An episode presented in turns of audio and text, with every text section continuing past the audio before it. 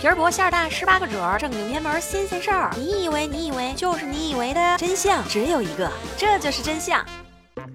我是默默呀，我又来了呀。这里是由喜马拉雅 FM 独家出品的《这就是真相》，欢迎大家。古往今来，死刑都是最严厉的刑法，也是世界上最古老的刑法之一。今天我们就说说天经地义的杀人偿命。回到两千年前的古罗马，对待杀人犯，首先要用血迹斑斑的棍棒拷打，接着再把杀人犯装进牛皮袋中，然后塞进去一条蛇、一只鸡、一只猴子或者是一条狗，最后再把牛皮袋缝好，扔进台伯河里面。再来到一七七二年，观看一场惨烈的行刑，一个贵妇人被自己的法国女仆给杀死了，原因不详，但是这行刑的过程却吸引了无数的观众。女仆被判坐在女主人被杀害时坐在的椅子上，行刑人将她的右手砍了下来，抛入到火中烧掉，然后用他杀人时用的切肉刀砍了两下她的头，砍了一下她的左臂，再砍了一下她的胸部，最后将她吊死。两个小时之后，用同一把刀子割下了他的头，悬挂于城门上的杆子上，身体被埋在杆子下面十英尺的深处。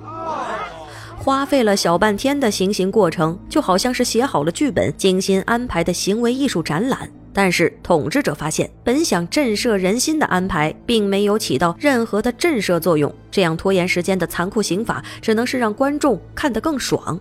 直到一七八三年，英国出现了一种新式绞刑机，它可以干脆利落地吊死犯人。犯人在短暂的挣扎之后一命呜呼。又过了五年，新的行刑机器被研发了出来，形象的命名“断头台”。很多人都参加了这个神奇机器的剪彩仪式，不看不知道，一看吓一跳。这断头的速度竟然快到转瞬即逝，观众们开始抱怨什么都没看到。他们高唱“还我绞刑架”来争取原本属于他们的一场好戏。后来，断头的仪式感又被稍微改良。一个弑母、同性恋、谋刺的三重罪罪犯被送上断头台的时候，被用一块白布包住，头上罩着黑纱，只能是在凄惨的惨叫声中表明自己的存在，给观众带来了短暂的观感刺激。当然了，当杀人成为正义之举，自然是不用偿命的，还会享受无上的荣耀。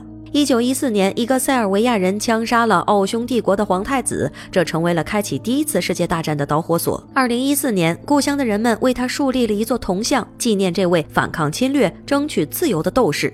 一名澳大利亚士兵在一战当中不到四个月的时间里，狙杀了一百五十名土耳其官兵，包括未经证实的则为二百零一名。连奥斯曼帝国禁卫军里最优秀的狙击手也死在了他的枪口之下，因此他得到了加里波利刺客之名，并获授特等军功章。一个芬兰狙击手在二战期间创下了五百零五人的击杀记录，被苏联部队称呼为“白色死神”。二零零四年，芬兰电视节目《伟大的芬兰人》将他列为了第七十四位史上最伟大的芬兰人，享受着无上的荣光。再回到杀人偿命的行刑现场。一九三七年的法国，断头机器搬到了监狱的里面，并不是人们看够了血腥刺激的行刑表演，而是统治者们再也忍受不了观众的拥挤聚集了。他们还会把监狱附近的街道全部封锁，而且把行刑现场情况说出去的人会追究刑事责任，以此来保证处决不再是一种表演。人们再也无法亲眼看到行刑的场面，那想要见到犯人，就只能是把握住押送犯人的机会。一九六三年，刺杀肯尼迪的嫌犯在被押解的途中被一名路人当众开枪击毙，这个路人也被判处了死刑。可是还没等到行刑，他就因为癌症悄悄地死在了监狱中。人死不能复生，万一杀错了就不可挽回。随着法治的进步，人权主张的影响，死刑的裁决变得更为慎重。一九六九年，美国著名的曼森家族杀死了七人，他们全部都被判处死刑。但是还没等到行刑的日子，美国那个州就取消了死刑，这五个人自动改为了无期徒刑。在监狱中的曼森，平均每天都会收到四封崇拜者的来信。一直到二零一七年十一月二十日，八十三岁的曼森死了，安详的死在了监狱旁边的医院里。二十世纪九十年代是取消死刑的高峰期，十年间就有三十七个独立国家宣布废除死刑。一九九一年，一个美国变态杀死了十六个人。为什么说他是变态？因为他杀死人之后喜欢烹尸，喜欢制作标本。由于情节过于严重，他最终被判处了十五个无期徒刑，合并执行有期徒刑九百五十七年。截至二零一五年，世界上一百零三个国家法律上废除了死刑，六个国家法律原则上废除死刑，但是保留在特殊情况下可执行死刑；五十个国家在法律上维持死刑，但至少十年未执行死刑，或者是处于终止状态。剩下的三十六个国家保持了死刑，其中就包括我国。死刑的判罚变得慎重，在中国，去年一年的故意杀人罪的判决结果当中，一审被判处死刑的约占百分之七点九。